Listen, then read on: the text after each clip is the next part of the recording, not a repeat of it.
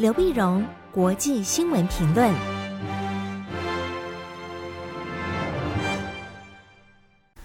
各位听众朋友，大家好，我是台北东吴大学政治系教授刘碧荣。今天为您回顾上礼拜重要的国际新闻呢。第一个，我们先看英国的情势。英国的政治情势呢，在上礼拜有很大的一个变化。上礼拜五的时候呢，英国首相 Truss，那么特拉斯，那么叫要他的财政部长匡腾辞职，啊，就把他 fire 掉了。fire 掉了，希望用这方法呢，能够稍微平息民怨呢，稳定英国的政经政治情势啊，经济情势。为什么会这？为什么这事情是怎么来龙去脉？怎么回事呢？最重要的原因就是在九月二十三号的时候呢，匡腾提出来了特拉斯政府的新的迷你预算案。预算案里面就包含了一个重要的一个减税啊，一个减税。减税呢，因为它包括从特拉斯、匡腾他周围这些属于保守党里面的保守极右派，呃，保守右派，又保守右派呢，这些人他们非常主张的、坚定的这个意识形态的这个支持啊，就是说我们主张减税，主张小政府啊，主张政府管理的越少越好。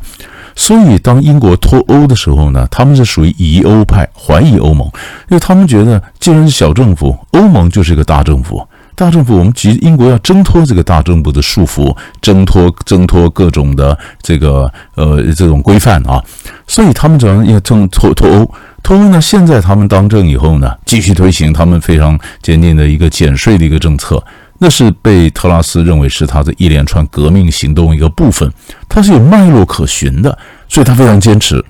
没想到他是根据匡腾的这个政策呢，你一方面减税，一方面呢又因为呃能源问题啊，因为俄乌战争一打了，这个生这个搞得经济的受到影响，通货膨胀上升，能源价格不断的飙升，那么所以特拉斯说，我还要去补贴各种老百姓的能源账单啊，那同时我还要增加国防国防的这个预算到 GDP 三趴。那人们就讲说，你一方面减税，一方面你要增加支出，那中间不是财政缺口吗？缺口，匡腾就说，那我们可以借贷啊，借政府借钱，借个几百亿英镑来补这个缺口。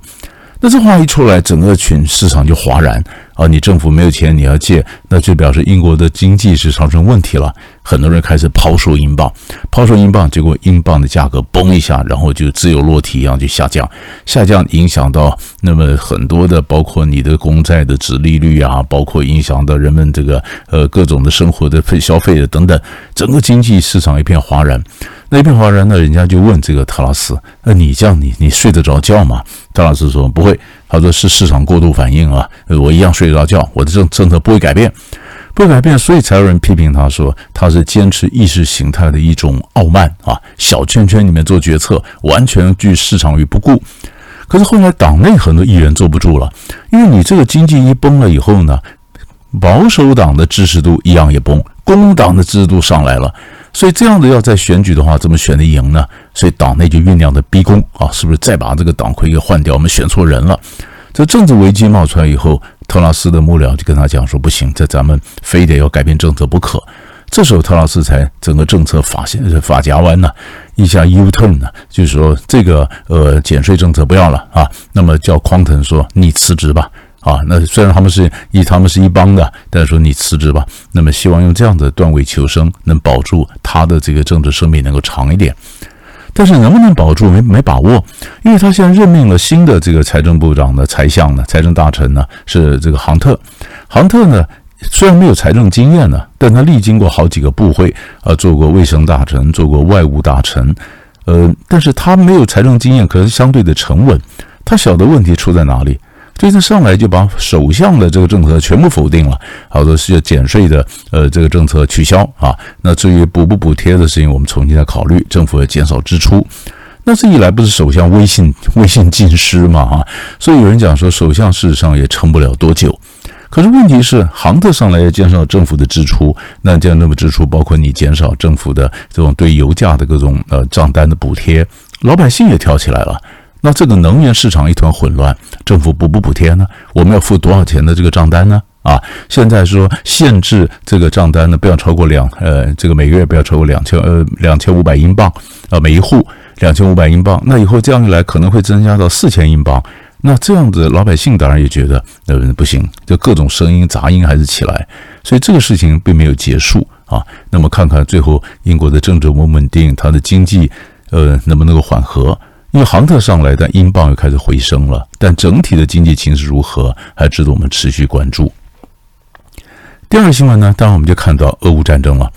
俄乌战争刚刚我们谈到能源问题啊，什么因为俄乌战争所引起。那俄乌战争现在进行怎么样呢？上礼拜我们就发现，一直到这礼拜一啊，那普普丁呢还是就开始对乌克兰进行新一波的攻击。那这个攻击虽然他上礼拜讲说重要的目标都已经达成了啊，可是这新一波的攻击还是在进行。那进行新一波攻击有一个很重要的一个呃跟以前的不同呢，就是这是动动用了伊朗的无人机。啊，伊朗支持支援他，或者跟伊朗买了很多无人机，那现在是无人机大战啊，主要攻击就是乌克兰的很多基础设施，包括主要是能源了、供电呐，是希望在这个冬天来的时候呢，打乱你整个能源供电的这个基础设施，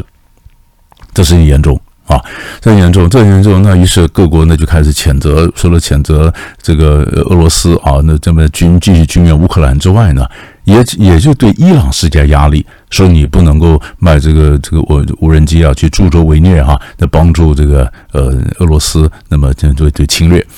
但是问题是，问题是西方对伊朗也没有很好啊。西方事实上，伊朗内部现在有很多的动荡，呃，动荡呢就是前前一阵子不是有一个库德族的一个女生，也因为因为这个头巾没有戴好，被道德警察抓去教育改造，三天之后死在牢里。就引起伊朗一连串的这个抗议啊，那么各种示威走上街头，那么然后中伊朗就出动了精锐部队来镇压这个示威。这示威呢，嗯，包括反对政府的贪腐，包括争取女权，包括库德族各种不同的这个目的走上街头。但是你说这个是为撼动伊朗的这个这个政权呢，这是很难啊，因为政府还是牢牢地掌握住这个国家的机器，那你这乌合之众走上街头是没有用。可是这背后呢，当然有西方的鼓动嘛，啊，当然有西方的鼓动，说把这消息把它变得很大，说伊朗的示威。那在这种情况下，西方呢对伊朗有这样的一个动作，然后要伊朗配合说你不要卖无人机给俄罗斯，那怎么可能嘛？可另一方面呢，美国跟沙乌地的关系也不好，因为前一阵子不是沙乌地不听美国的话，美国希望沙乌地能够能够这个呃增产，沙乌地偏偏的石油减产，沙乌地减产之后，美国说那这样子，拜登就想那可能会有一些动作，那么一般来讲，美国会不会限制跟沙乌地的呃安全合作？可是也有专家指出来，不是，你现在去限制跟沙乌地安全合作，可是你需要沙乌地帮你在海湾去抗衡伊朗的势力啊。你一方面对付伊朗，一方面又希望嗯、呃、对付能够抗衡伊朗的沙乌地，这怎么可能同时进行呢？所以美国到底有多少的一个呃回旋空间啊？你真的支持伊朗有多少回旋空间？这个也是我们可以继续观察的。第三块大的新闻呢，我们看亚信会议。亚信会议呢？那么上个礼拜在呃在阿斯塔纳，就是在哈萨克的首都阿斯塔纳举行啊。那亚亚信会议的全名就是亚洲相互协作与信任措施会议。信任措施会议呢，第六届的峰会啊，第六届峰会在哈萨克举行。那这里亚信会议的国家呢，当然包括中国了、俄国了，还有中亚这边过去一直到中东啊，这一连串的这些国家呢，大概都是中国大陆。“一带一路”上面的这些国家，国家呢，这次有这个很大的一个重大的一个宣布呢，就是亚信会议本来就是一个会议嘛，那现在要正式变成国际组织啊，变国际组织，就是你要有正式的会址，你要有秘书处，你要有成员啊。但是变成国际组织以后呢，就比较能够在亚洲到中东这块地方扮演比较重要的一个角色。角色呢，亚信会议一九九九年时候才十五国，那现在呢，现在是二十八国啊，二十八国，让他们就要变成国际组织以后呢，哎，那希望能够跟其他的组织能够建立联系。那么往西北走呢，那就是俄国、白俄罗斯、哈萨克，他们那个叫欧亚经济联盟啊。那往东南走就是东协。啊，所以亚信会议是在中亚这块嘛，那么往西北跟欧亚经济联盟，往东南跟东协建立那么它紧密的关系。这如果关系能够建立呢，那就是呃从中亚然后西北东南整个连成一气。那你就在连在一气以后呢，土耳其讲啊，还有我这边一块啊。土耳其在参加的时候，他说还有一个泛里海国际交通路线，里海国家泛里海这个路线，他讲的叫中部走廊。中部走廊的国家土耳其，他说：“哎，这个东西我我那么我我希望也能够扮演重要的角色。”可是我们更重要的是，在亚信会议的场外呢，俄罗斯啊在打土耳其牌。俄罗斯告诉土耳其说呢：“哎，这样子我可以帮助你成为新的这个能源的一个中心，因为现在很多国家的这个天然气管呐、油管呐都经过土耳其。”包括呃俄罗斯啦、亚塞拜然呐、伊朗的天然气管啊、伊拉克、亚塞拜然的石油啊油管经过土耳其，土耳其呢就从旁边，它是个能源走廊嘛，路过。但土耳其人觉得路过不够，俄罗斯说这样子，我天然气可以供给你，我可以帮你怎么样的建造，做成一个重点是让你变成一个呃这个中心转运站，就是转口，就是你可以在那边分销。啊，就你不但是过路，你还可以有更多的一个定价权。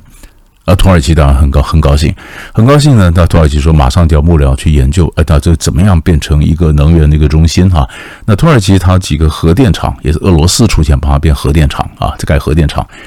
土耳其是北约的盟国。北约盟国跟俄罗斯走这么近，那当然西方就有点不太高兴。所以，当你这个一见着这个能源中心的消息出来以后，法国就打脸。法国说：“你这个俄国是希望通过土耳其作为能源中心，然后从土耳其再分销卖给欧洲国家。但是问题是，欧洲国家现在对法对俄国的能源的依赖已经减少很多。”因为俄乌战争一打下来，能源地图整个重画，这依赖已经减少很多。这个依赖减少很多，那你你在这个土耳其，他根本就没有什么角色可以扮演啊，所以这里面就开始有这个辩论。